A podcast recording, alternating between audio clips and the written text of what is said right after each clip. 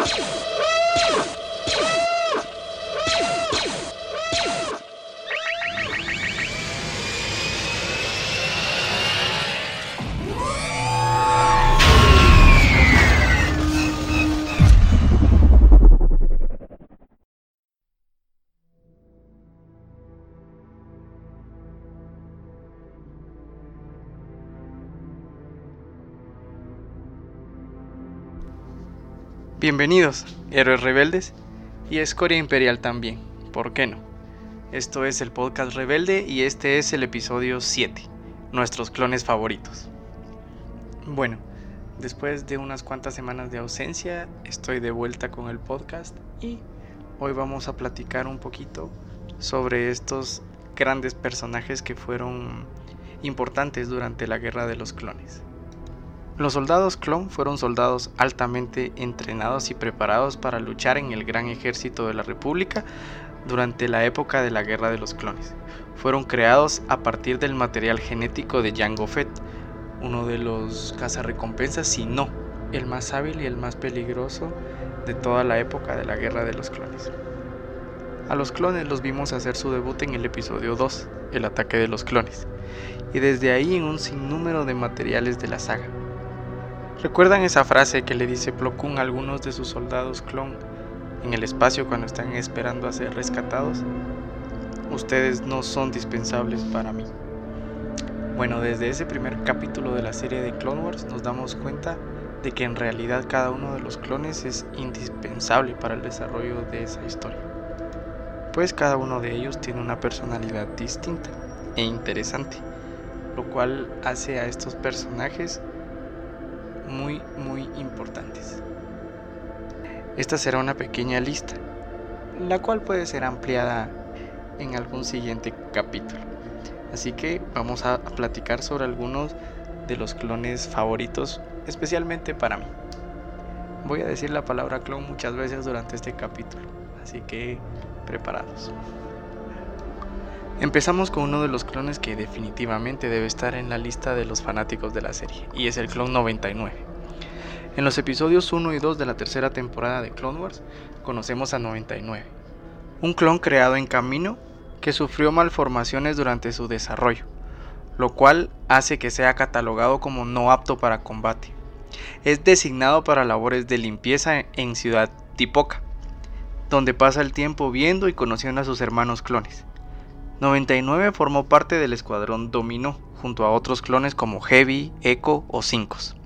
Fue una parte esencial de este equipo, ayudándolos a crecer en el sentido de hermandad y trabajo en equipo.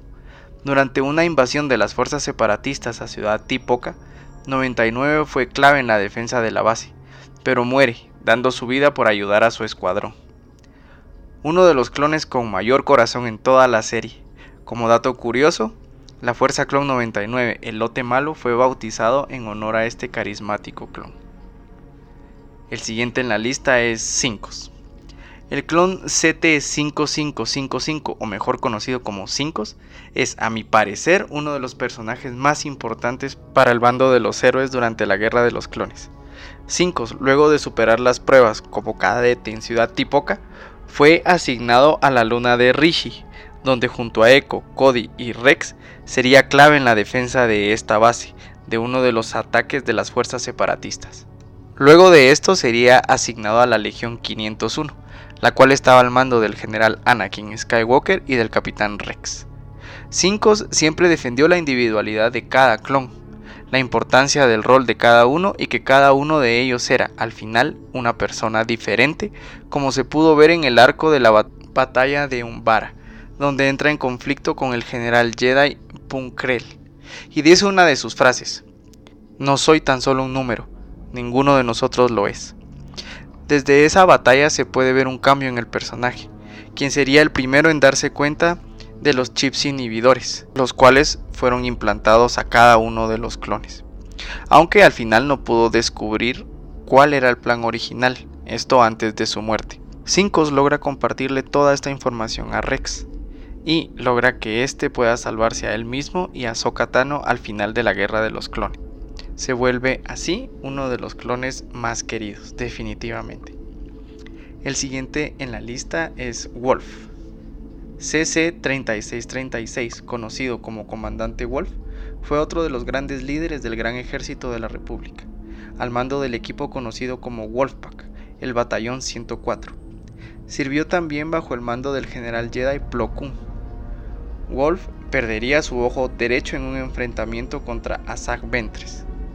Luego de la Orden 66, este acompañaría a Rex y a Gregor, quienes se refugiaron en el planeta Celos. Y fue junto a estos dos clones y la célula rebelde conocida como el Escuadrón Fénix, quienes lograron liberar a Lothal de la ocupación de la gobernadora Price y el gran almirante Thrawn.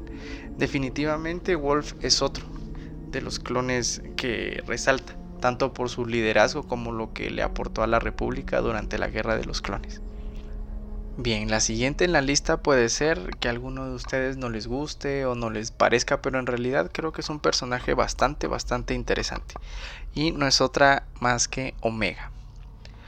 Uno de los personajes nuevos de la saga, introducido por el maestro Dave Filoni en la primera temporada de la serie The Bad Batch, quien al final se volvería la protagonista principal.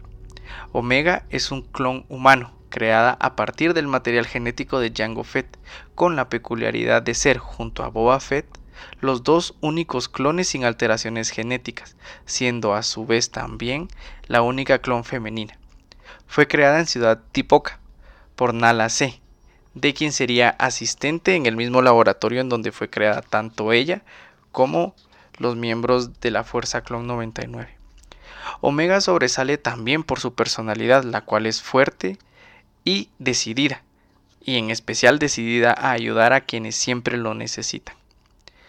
¿Creen que es demasiado hábil solo así de repente?